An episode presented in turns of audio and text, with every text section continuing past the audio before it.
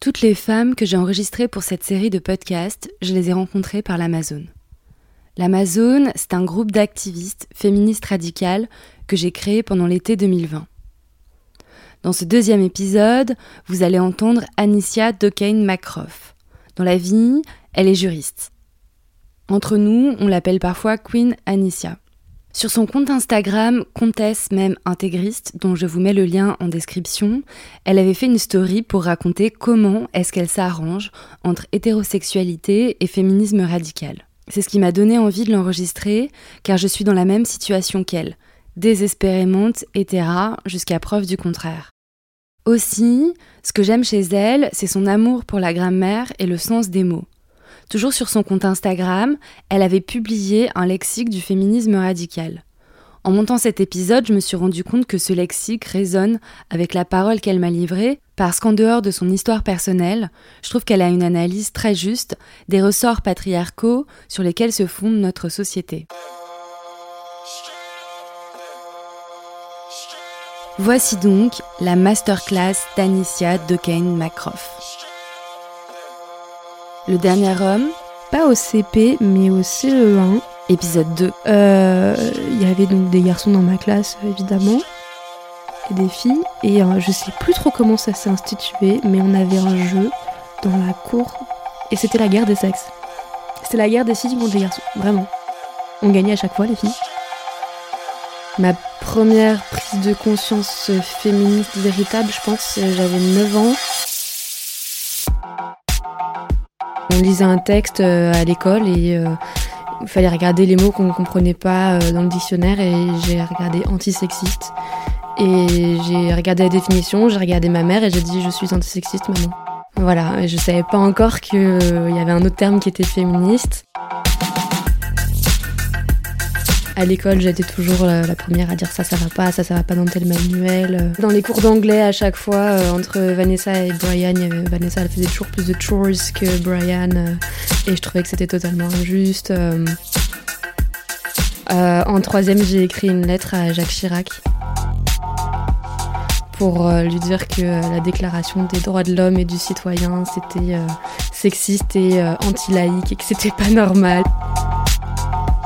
En 2014 ou 2015, euh, sur euh, Facebook, euh, je suis devenue administratrice d'une d'une page qui s'appelle Sexisme de droit qui dénonçait le sexisme en droit parce que j'étais étudiante en droit avec une autre féministe qui m'a un peu présentée à d'autres milieux féministes dont j'ignorais tout.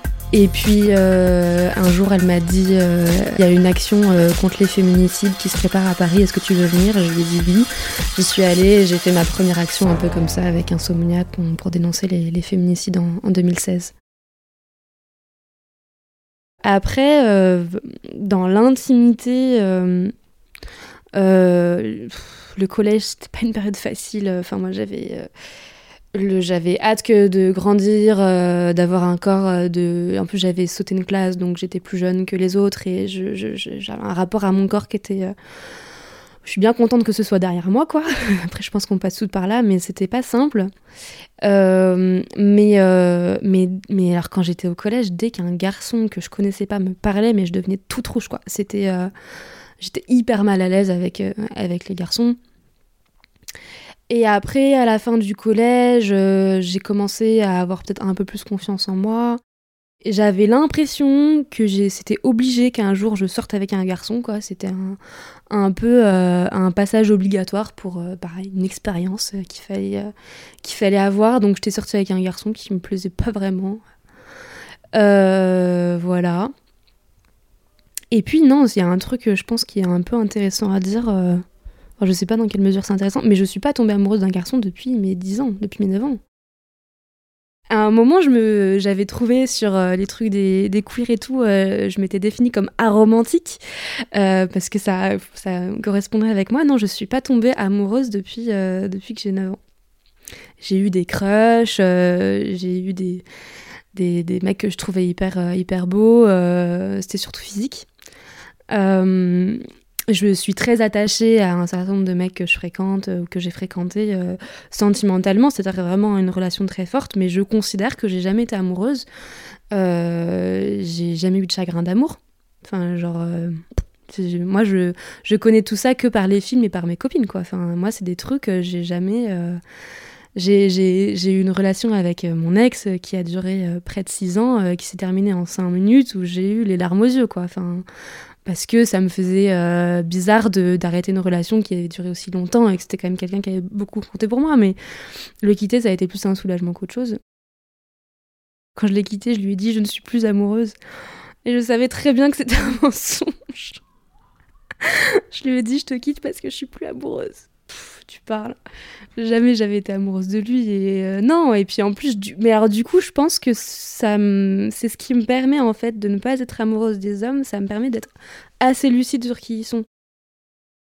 Je suis persuadée d'ailleurs que c'est mieux d'être en couple sans être amoureuse euh, parce que bah ouais mais parce que du coup t'es es plus lucide en fait et euh, tu j'ai l'impression, c'est mon, regard de, ce que je vois quand, je lis euh, sur l'amour, quand je regarde des films, quand j'écoute des chansons euh, et quand j'écoute euh, des personnes qui te parlent de leurs expériences, j'ai l'impression que ça vraiment, ça te... Bah, c'est ce qu'on dit, l'amour rend aveugle. Et, et je trouve ça horrible, moi, d'être, de pas, de pas être capable de voir euh, des choses. Euh, et ça me fait hyper peur. Enfin, genre, euh, les, les, personnes me racontent, me disent, ouais, bien, je Et alors, souvent, c'est des personnes qui, me, qui m'ont raconté leur chagrin d'amour et qui, qui venaient, bah, du coup, pleurer sur mes épaules. C'est normal parce que, bah. je suis leur amie, j'étais leur amie. Et, euh, et donc, euh, il y, a, eu des moments où j'étais jeune, mais comme conseil, je donnais, je donnais bah, arrête d'être amoureuse, quoi. si tu veux plus souffrir, ne sois pas amoureuse, euh, c'est peut-être plus simple comme ça.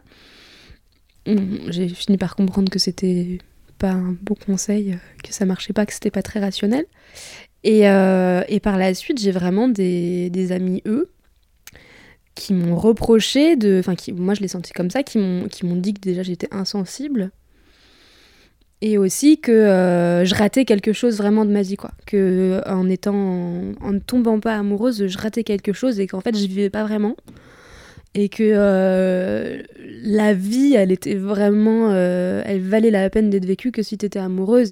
Et à chaque fois qu'on me dit ça je suis là genre mais je comprends pas quand vous dites ça parce que de tout ce que vous me racontez, vous me racontez que les peines, euh, à quel point vous êtes dépendante d'une personne, ou en tout cas de ce qu'elle pense de vous, ou de ce qu'elle vous aime ou si elle vous, aime pas, et de ce qu'elle vous renvoie.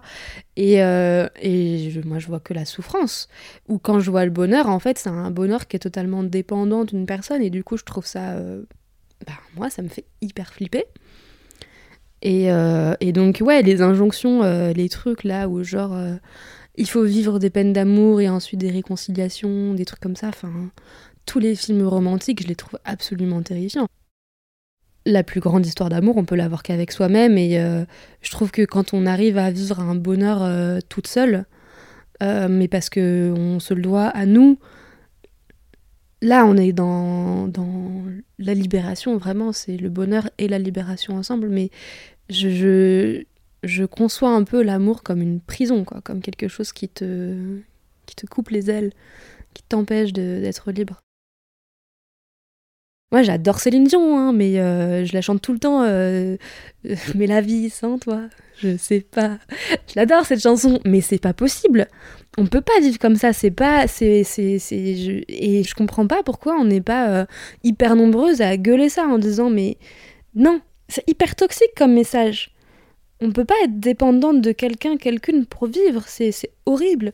L'amour, la, réalisation de soi, c'est soi. C'est vraiment vers soi qu'on doit chercher. En fait, moi, ça fait depuis 2014 que je suis célibataire et euh, que j'ai une, euh, une phobie des relations. Au début, ça fait deux mois qu'on se voit, puis après, ça fait trois mois qu'on se voit, et puis on cligne des yeux, ça fait un an et demi qu'on se voit. Euh, avant, je le voyais pas du tout, je voyais pas du tout le rapport avec les hommes. C'est-à-dire que je pensais que c'était juste parce que j'étais restée trop longtemps en couple et que j'avais besoin de vivre autre chose et que finalement je m'épanouissais en tant que célibataire et donc j'avais besoin de continuer sur ce chemin. Et euh, je me rends compte que bah si, en fait, le problème c'est les hommes. Pour être certaine que j'étais pas en couple, bah, j'en voyais plusieurs en même temps. Ça me permettait de me dire, mais voilà, je suis pas attachée, euh, j'en vois plusieurs, j'en ai rien à foutre. Je sais pas à combien de reprises je me suis retrouvée à fréquenter des types qui, euh, qui voulaient partir. en France qui disaient mais moi je vais partir, je vais aller en Australie, euh, moi je vais aller au bout du monde, euh, moi je vais partir et tout. Et moi je disais mais super, tu veux partir, je t'adore, alors toi? Mais parce que vraiment cette phobie de l'engagement et des relations longues et tout, mais malgré ça en fait je peux pas m'empêcher de, de d'entretenir les relations et c'est toujours moi qui les porte quand même les relations. C'est ouf, c'est-à-dire que c'est quand même moi qui me porte la charge de, de faire durer la, la, relation parce que je me dis bah c'est quand même bien pour eux quoi cette relation avec moi elle leur, elle leur va bien et moi je me rends pas trop compte ou alors je trouve j'en trouve un peu j'y trouve un, peu mon compte à quelques moments mais euh, finalement ça me pèse énormément. Et, euh, et quand je les quand j'arrive à me séparer d'eux, à couper les liens, même si j'aime pas trop faire ça, euh, je me sens, euh, j'ai l'impression de marcher euh, sur un nuage quoi après. Il y en a eu un en particulier, je quand je l'ai connu, il était en chagrin d'amour d'une meuf qu'il avait rencontrée en Australie et son objectif c'était de repartir le plus vite possible au bout du monde, faire autre chose. alors c'était un objectif, il mettait aucun moyen pour l'atteindre, c'est-à-dire qu'en fait il passait ses, ses heures, même pas ses journées, parce que je sais pas comment est-ce qu'il dormait ou quoi, mais il passait ses heures à jouer à des jeux vidéo et, euh, et à se lamenter le reste du temps. Euh, donc je l'ai finalement aidé à trouver du travail, donc je l'ai aidé en plus à partir, parce qu'il a trouvé du travail à l'étranger, je l'ai aidé à partir. Et quand il est parti, euh, ça, ça, aurait dû signifier la fin de notre relation, ça faisait 4-5 mois, et c'était largement suffisant. mais il a pas voulu me laisser. Il s'est accroché à moi euh, tout du long et ce type, il était juste odieux. Euh, il trouvait toujours un moyen de, critiquer euh, en fait tout ce que je pensais pour lui se lamenter et expliquer que sa vie à lui elle était vraiment difficile parce que il n'était pas très grand en taille et donc du coup euh, toutes les meufs euh, n'étaient pas attirées par lui alors que bah, le vrai bonheur c'était de pouvoir niquer hein, le plus de meufs possible.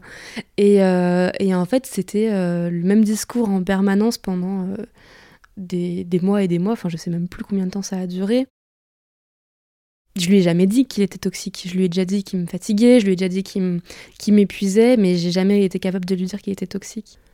Je prenais soin de lui euh, je, me comportais un peu comme sa mère, alors que j'avais. Enfin, moi, j'ai jamais voulu d'enfant.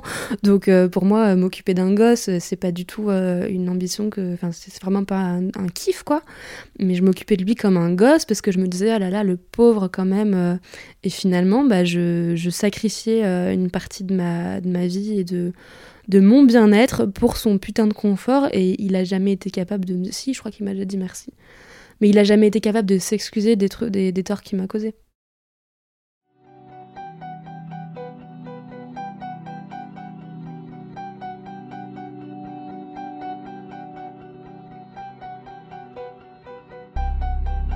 Que je retire d'eux, c'est d'apprendre un peu de bah, ce qu'ils ont à raconter, Et en fait, les hommes, ils parlent beaucoup. On dit toujours euh, que euh, euh, les femmes, elles sont super bavardes. Mais alors, à la fois, les chiffres le montrent et mon expérience le montre. Mais les mecs, ils parlent tellement. Ce mec-là, il ne me laissait pas en placer une. Il parlait tout le temps sans arrêt pour se lamenter encore une fois. Mais du coup, il racontait quand même énormément de choses. Moi, je pouvais pas croire que les mecs pensaient comme ça, réfléchissaient comme ça, et j'ai appris comment le mec de base pense, le mec euh, totalement sick porn, c'est-à-dire addict au porno, euh, comment est-ce qu'il réfléchit, comment est-ce qu'il voit la vie, comment est-ce qu'il voit les femmes, comment est-ce qu'il voit les personnes.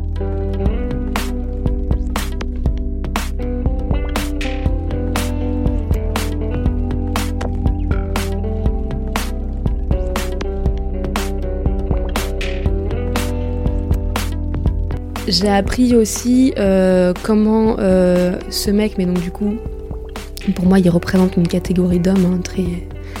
Euh, dont je pense qu'on peut toutes identifier un type comme ça. Comment est-ce que ce type arrivait à avoir de l'empathie pour les autres mecs qui arrivaient pas à choper en soirée? Enfin, c'était vraiment son gros malheur. Hein. Il n'y avait rien de plus hein, dans, dans ce qui ce pourquoi il se lamentait. Et euh, dans le même temps, ce type était absolument incapable d'empathie pour euh, une femme, notamment une fille, même des enfants victimes de, violences euh, sexuelles ou autres. Quoi.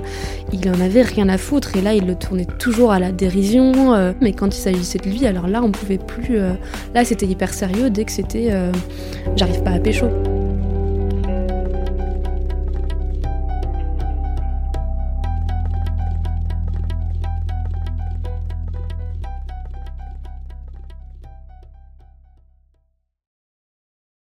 Pour dire ce que tous les, hommes féministes disent. J'ai été élevée par ma mère. du coup, je suis féministe. j'ai été élevée par ma mère et avec des sœurs. j'ai toujours jamais vécu avec un homme en fait. Et donc pour moi, les hommes, c'est il y a un côté très exotique pour moi. C'est-à-dire, j'ai l'impression qu'ils sont bah, je sais pas ce que ça fait de les côtoyer. Donc il y a un peu cette, euh, cette curiosité à l'égard des hommes euh, que j'ai toujours parce que euh, voilà, je je les connais pas au quotidien comme je connais les femmes au quotidien.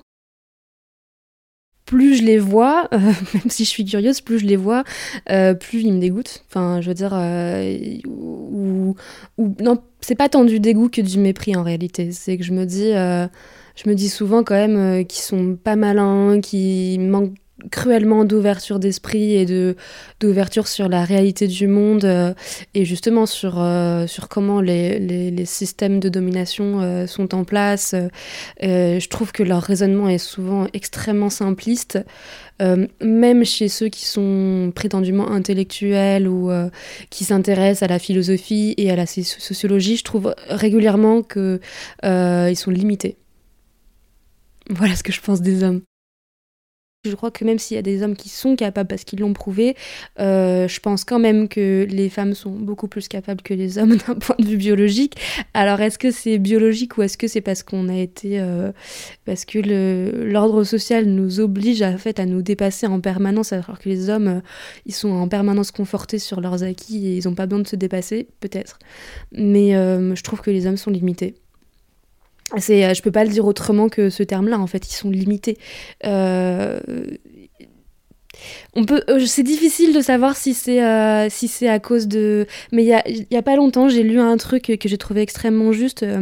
quand on parle d'éducation, en fait, on dit souvent le problème, c'est l'éducation des enfants, c'est éduquer vos fils, il faut bien les éduquer. Alors déjà, c'est toujours une injonction qu'on fait souvent aux parents et donc en fait aux mères, parce que la plupart des parents, c'est des mères, en premier lieu. Et puis en plus, euh, c'est assez insultant pour euh, nos mères et nos grands-mères, comme si elles n'y avaient pas pensé avant, quoi. Comme si elles, avant, elles n'avaient pas pensé à bien, bien éduquer leurs fils. Les garçons, euh, finalement, y a pour eux, la facilité, c'est pas, c'est pas de, suivre les préceptes féministes. Pour eux, la facilité, c'est, c'est pas ça. Et, la société, en tout cas telle qu'elle est construite aujourd'hui, leur lave en permanence la conscience, donc euh, euh, ils peuvent se permettre d'avoir des comportements extrêmement douteux, euh, pour ne pas dire criminels, parce que de toute façon, on, leur permet ça, quoi. C'est-à-dire que d'une manière ou d'une autre, ils vont être absous, et, et donc ils n'ont pas besoin de se poser des questions. Pourquoi c'est mal? Pourquoi ça, ça va pas? Pourquoi ils font souffrir? On leur apprend pas à, à regarder s'ils font ou pas souffrir les gens autour d'eux. Euh, et je pense que même quand on leur apprend à le faire, ils ont toujours, toujours, toujours une possibilité de pas aller vers cette voie-là, et c'est celle qu'ils vont choisir à 98%. La plupart des hommes euh, regardent la pornographie, la plupart des hommes ne font rien contre la pornographie, la plupart des hommes ne font rien contre le viol, la plupart des hommes fréquentent des, d'autres hommes dont ils savent qu'ils ont euh, violé et ça les dérange pas plus que ça. La plupart des hommes euh, rient aux blagues de viol, la plupart des hommes regardent des films violents, je parle même pas de pornographie, mais de films qui banalisent le viol en permanence. La plupart des, des, hommes trouvent des excuses aux violeurs en permanence. Hashtag Polanski pour ne citer que lui tous sont problématiques vis-à-vis du viol et en plus ce système de domination, si on prend juste les violences sexuelles, euh, profite à tous les hommes. Tous les hommes savent qu'en fait, euh, parce que euh, les femmes sont violentées, vulnérables, que ça leur permettra d'avoir accès à nos corps plus facilement. Si on parle par exemple de la, contraception, c'est tous les hommes qui sont, des, grosses merdes vis-à-vis de, la paternité, de, la maternité, de la grossesse, de la contraception. C'est tous les hommes, sans exception. Alors là, il n'y a aucune exception d'un mec qui, prend ses responsabilités. Jamais. Les relations telles qu'on les conçoit sentimentales, amoureuses avec les hommes, elles sont toxiques par essence. C'est des relations où on demande aux femmes d'être présente, euh, d'aider, de soutenir, de comprendre, de prendre sur elle, de, de porter, de d'avoir des projets, de et alors ok c'est pas à sens unique mais en fait c'est quand même souvent dans le même sens. Et là où peut-être j'ai peut-être une lucidité euh, par rapport à d'autres personnes, c'est que comme je suis pas amoureuse, en fait la contrepartie je la vois pas moi. Moi la contrepartie il faut que ce soit pareil, c'est pas, euh, je veux pas euh, de l'amour en contrepartie, j'en ai rien à foutre de l'amour en contrepartie, ça me, j'ai pas envie qu'un homme soit amoureux de moi. Moi j'aimerais qu'un homme m'apporte des choses, me, me, permette de me poser des questions, me, ouais m'apporte des choses au sens, euh, au sens euh, le plus important pour moi, c'est-à-dire que la personne éveille ma curiosité, qui nourrisse euh, ma curiosité, qui nourrisse mon intelligence, qui, qui, qui, et pour le coup qui me porte, qui me soutienne dans mes combats féministes qui sont comme qui font partie d'une qui sont très importants pour moi mais pas que. Tu vois je t'ai évoqué mes difficultés au travail etc bah j'aurais je pense que ouais, j'aurais bien besoin d'avoir euh, peut-être enfin je sais pas si j'en aurais besoin mais si je devais avoir un homme au quotidien il faudrait que, ce mec il soit capable de, de, de me soutenir dans ces trucs là et franchement euh, ceux que je connais je crois qu'ils sont pas capables. Enfin et qu'ils en ont pas envie et que en tout cas euh, c'est à dire que si, pour qu'ils le fassent je dois les je dois sortir plus d'énergie que ce que ça me revient ça vaut pas le coup c'est vraiment, et c'est horrible à dire parce qu'on ne devrait pas considérer que les relations, c'est un rapport euh, euh, de rentabilité. Mais en vrai, c'est ça, ça vaut pas le coup. Quand tu m'as proposé euh, de participer à ce podcast, déjà j'ai été extrêmement flattée.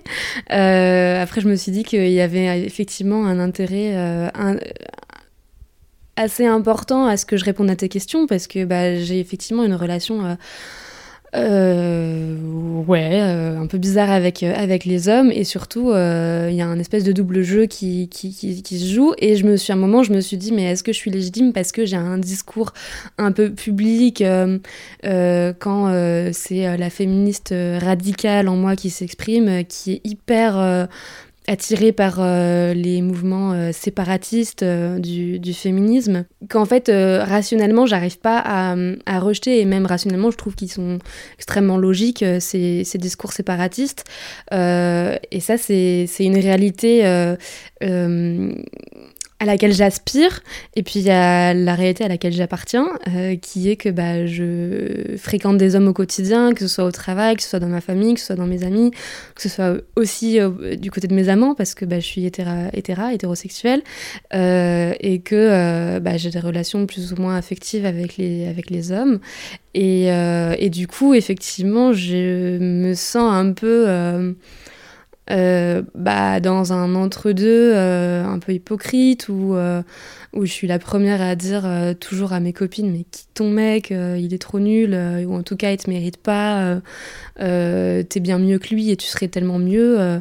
et moi de mon côté, je suis sur Tinder de temps en temps, bon c'est pas tous les soirs, mais de temps en temps je suis sur Tinder. Alors sur Tinder je suis terrible, hein, je, je passe mon temps à dire c'est un as, c'est un as, c'est un as, c'est un as. Oh ok il est joli, allez.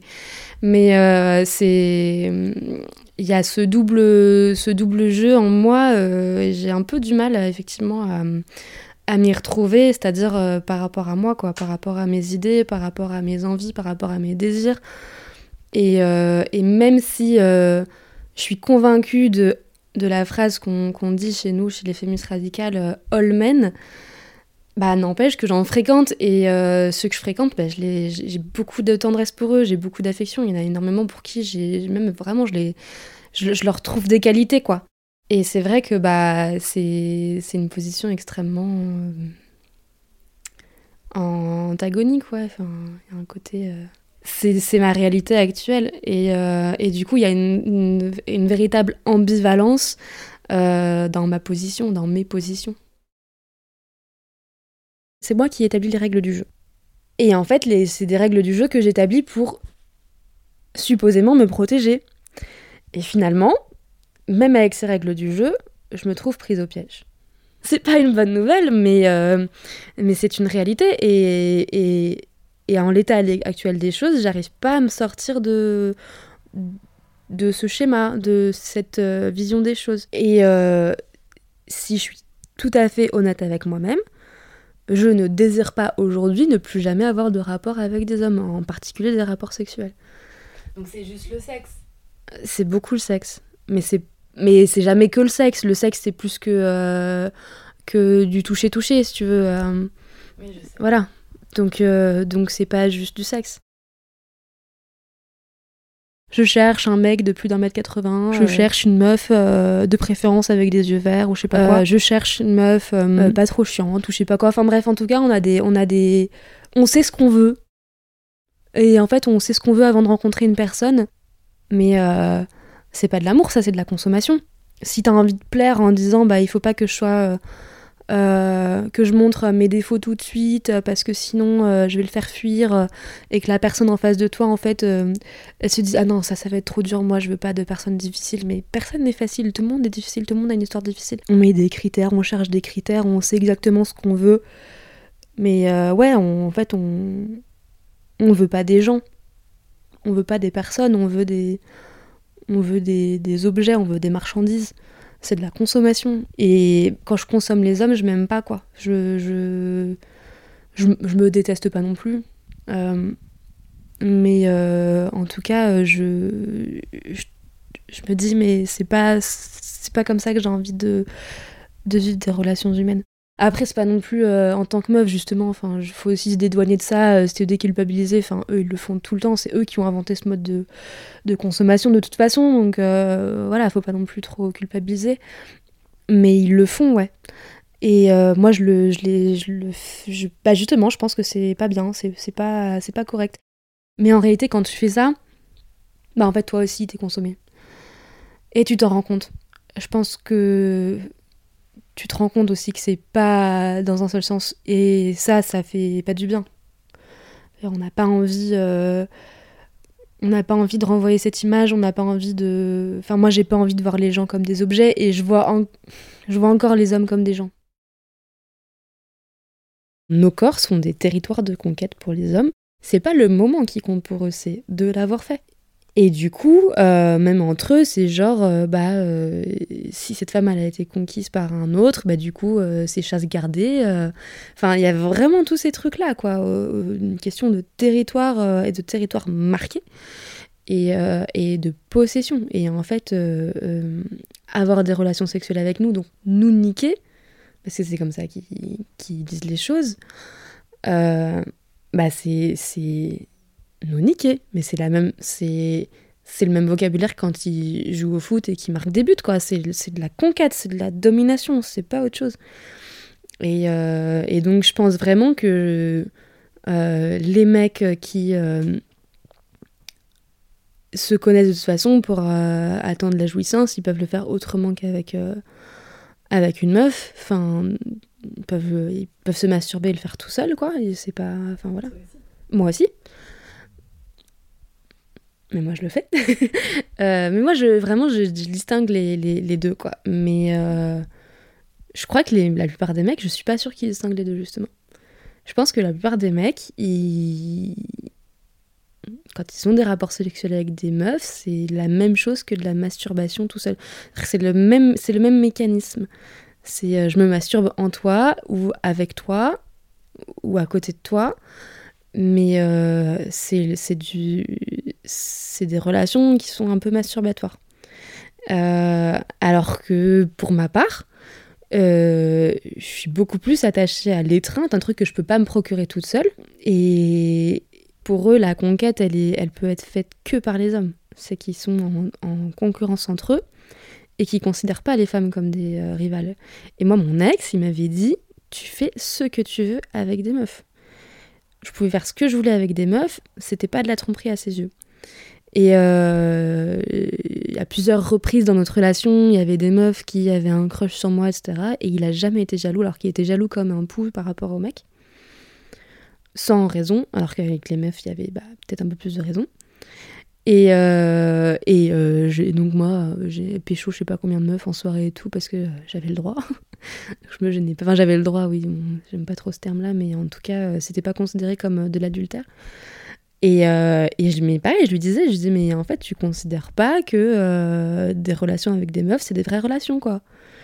Et euh, non, il considérait pas que c'était une vraie relation. C'est-à-dire que le, le vrai danger, c'était les autres hommes. Donc vraiment, eux, c'est ce qu'on disait, c'est des guerriers, là, euh, qui, euh, qui, mettent chasse gardée sur euh, leur propriété. Nous, on est des possessions, nos corps sont des possessions, et, et donc ce qui compte, c'est marquer le territoire avec l'orbite, quoi. Mon ex a deux petites sœurs, et quand j'ai commencé à le fréquenter, on était en fin d'adolescence. Enfin, j'avais 16-17 ans. Euh, et, donc ces petites sœurs, elles arrivaient un peu à l'âge où peut-être elles allaient avoir des rapports sexuels. Et euh, je sais plus à, à quelles occasions, mais j'en avais parlé avec lui. Et, euh, et, en fait, il, était totalement fermé, il voulait pas en, entendre parler. Il voulait pas entendre parler que peut-être ses sœurs allaient avoir des rapports sexuels avec sûrement des mecs. En tout cas, c'était son point de vue. Et il voulait pas en entendre parler. Et donc, du coup, je lui disais, mais pourquoi Qu'est-ce qui te gêne? Et je lui disais, mais c'est plutôt. En fait, c'est ce que tu me fais à moi. Euh, ce que tu me fais à moi, tu veux pas que tes sœurs, quelqu'un leur fasse. Il me disait non. Et je disais donc, en fait, ce que tu me fais à moi, tu considères que c'est pas correct, c'est pas bien. Si t'aimes tes sœurs, tu devrais vouloir qu'elles puissent avoir euh, du plaisir, des choses euh, bien que tu voudrais leur souhaiter. Et donc, en fait, pourquoi tu me fais des trucs que tu voudrais pas qu'on fasse à tes sœurs? Et alors, il avait terminé en gros euh, en disant genre. Euh, ok, ça me dérange pas, mais je veux pas le savoir, quoi. C'était un peu sa façon de couper. genre, non, mais elles font ce qu'elles veulent, mais je veux pas le savoir. Aujourd'hui, fréquenter des hommes, ça signifie ne pas être. Enfin, mentir sur mon corps ou sur qui je suis. Je crois que les hommes ne sont. aucun homme ne sait ce que c'est qu'une femme, une vraie femme, c'est-à-dire une femme euh, qui se maquille pas, qui s'épile pas, etc. Je crois que les hommes n'ont pas idée de ça. Et, euh, donc fréquenter les hommes, c'est aussi mentir, c'est mentir, à son corps, c'est mentir aux autres, c'est leur mentir à eux, pour qu'ils nous acceptent, parce qu'on a besoin... Euh, enfin voilà, moi j'ai une vraie dépendance au regard masculin en tant que en tant que femme hétérosexuelle, euh, je me sens encore le besoin de leur plaire. Euh, et, euh, et en fait, j'arrive, ça c'est le truc dont j'arrive pas à me libérer. Vraiment. C'est-à-dire que quand je les fréquente pas, bah, je, je me sens. Enfin voilà, je, j'arrive à, à pas toucher à mes poils. Je, je fais moins attention à, à mon apparence de manière générale. Je, j'ai moins envie d'être euh, jolie, attractive, etc. Mais quand je les fréquente, euh, tout de suite, euh, je suis dans un stress, je suis dans une anxiété, et en plus, j'ai besoin de leur validation. Et alors là, on arrive à un truc, c'est que, en fait, je l'ai expérimenté, c'est que genre, je vais, je vais trouver une photo de moi où je me trouve jolie, etc. je vais l'envoyer à un mec, qui va être mon amant, hein. Et, euh, et en fait, déjà, quand je le fais, je me dis, ah, pourquoi je fais ça? Bon, ok. Mais bon. Et genre, bah là, il y a deux, deux choix possibles. Soit les mecs, qui répondent pas. Et je me dis, oh putain, euh, enfin, genre, euh, je suis trop nulle, pourquoi j'ai fait ça? Ils me trouvent pas jolie et tout. Et du coup, je me, bah, je m'en veux, quoi, je, je regrette. Et je m'aime pas. soit le mec, il répond. Et alors, en ce moment, ça fait plusieurs fois que ça me fait ça, et donc en gros, il va me faire un compliment, il va me dire que je suis jolie ou quoi. Et en fait, je me déteste. Je me dis, mais pourquoi j'ai eu besoin qu'ils me disent que je suis jolie? Genre, euh, je le sais. Si j'ai choisi cette photo, c'est parce que je la trouve bien. Et en fait, je sais pas si on peut dire que je me déteste, mais en tout cas, je m'en veux, quoi. Je me, je me dis, mais euh, pourquoi j'ai fait ça? Euh, Pourquoi j'ai ouais, pourquoi j'ai fait ça? Pourquoi est-ce que j'ai besoin de de la, leur validation euh, et, euh, et peut-être que mon fantasme en fait ce serait un mec qui qui euh, me trouve désirable parce que j'ai besoin d'avoir ce rapport de désir quand même même si moi je préfère les désirer eux, là je trouve ça beaucoup plus intéressant. Ça c'est aussi ça que j'aime maintenant dans mon hétérosexualité, c'est être moi su, sujette de mon désir, mais enfin ça ferait l'objet, je pense, de tout un autre podcast. Mais de pouvoir être désirable en étant moi-même et pas artificiel. Ça je pense que ce serait le fantasme.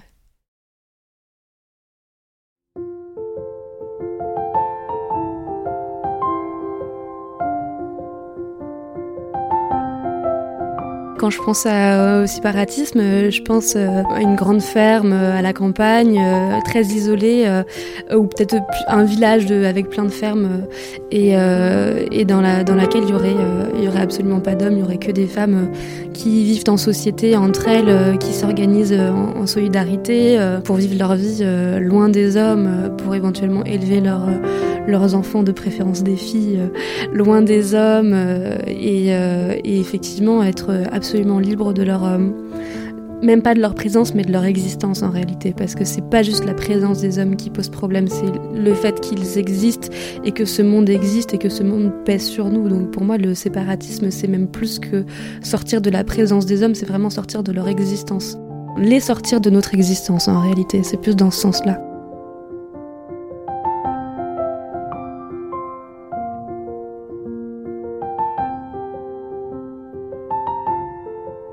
J'ai vraiment une vision d'un jardin à la campagne, euh, au soleil, euh, avec des meufs euh, peut-être torse nu, pour bêcher, qui se posent pas de questions et, qui, peuvent rire à, gorge déployée et qui en fait sont, sont débarrassés d'un tas de tracas que les hommes, dont les hommes sont responsables, un tas de tracas dont les hommes sont responsables.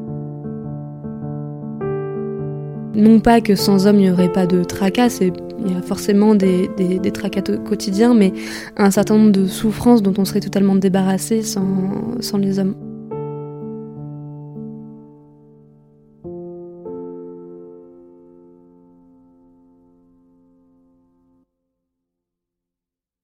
Merci à Anicia Kane macroff d'avoir accepté que je l'enregistre. Merci Anicia pour ta générosité et pour tes mots clairs et précis. Merci aussi du fond du cœur à toutes les personnes qui soutiennent la création de cette série sur Patreon. Un épisode de 30 minutes me demande environ 30 heures de travail entre l'écriture, l'enregistrement et le montage. Si vous souhaitez également soutenir cette création et les autres à venir, je vous mets un lien dans la barre de description. Je vous mets également un lien vers les deux comptes Instagram d'Anicia, Pussy Crayotte et Comtesse même intégriste. Le prochain épisode sortira dans une semaine. Vous entendrez notre sœur de lutte, Julia Vivoni. Il m'appelle, il me dit Julia, ne t'inquiète pas, tout va bien. Je dis oui, Francis, super, fantastique.